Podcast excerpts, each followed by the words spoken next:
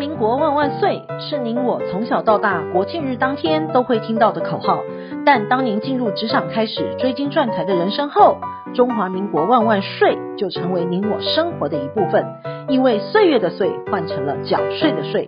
纳税是人民的义务，但节税是您我的权利，所以唯有正面对战，才有博胜的机会。聪明的您就是要有强大的应税智商。每周二与五，Cindy 都会与您在空中一起练税功，也欢迎大家持续练功。想睡的听众们，大家好，欢迎回到想睡的单元。近期呢，有网友来信询问，家中的长辈去世了，留有一个房子要给孙子，而并非儿女。想请问，如果继承的为孙子而非儿子，应该如何办理继承呢？长辈对于留给孙子的房子，若担心孩子不当使用，是否有类似信托的方式可以处理呢？其实这个问题很简单，因为隔代继承是财富传承中认为可以省一代遗产税的做法。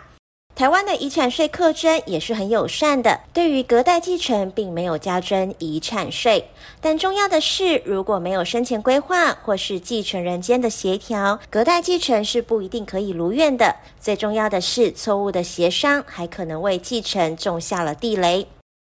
隔代继承的规划呢，可以分成两种，第一种就是由继承人生前预立遗嘱，或者是继承人选择抛弃继承。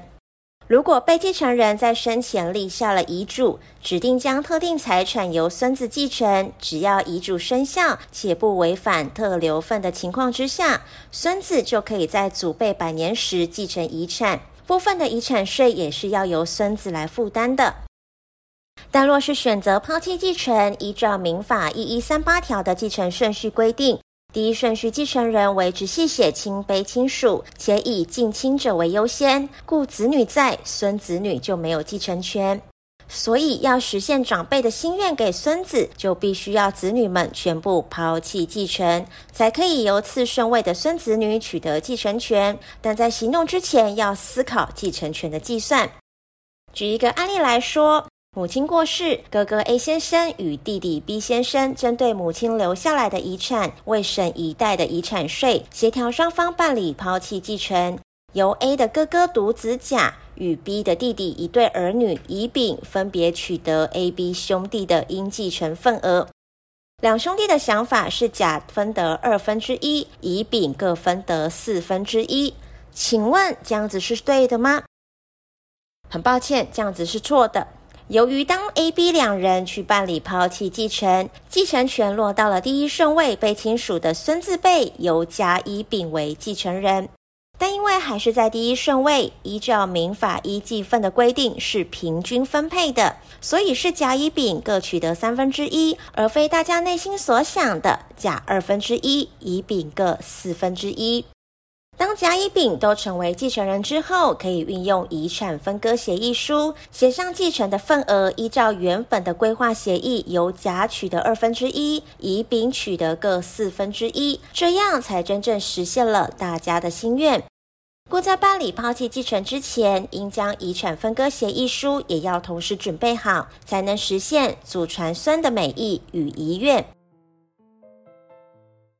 在完成继承之后呢，也可以运用孙子的名义成立自益信托，由父母亲或者是亲友担任受托人，协助管理继承来的动产或者是不动产。到孙子成年或者是更成熟之后，再交由其自行管理运用处分。如果是自住房屋成立的自益信托，相关的税费，包含是地价税、房屋税等等的，都可以依照自用住宅税率来课征。故信托不但可以避免孙子女年幼或者是不成熟挥霍无度，同时也不会新增租税成本，是财富规划中很好的工具与运用哦。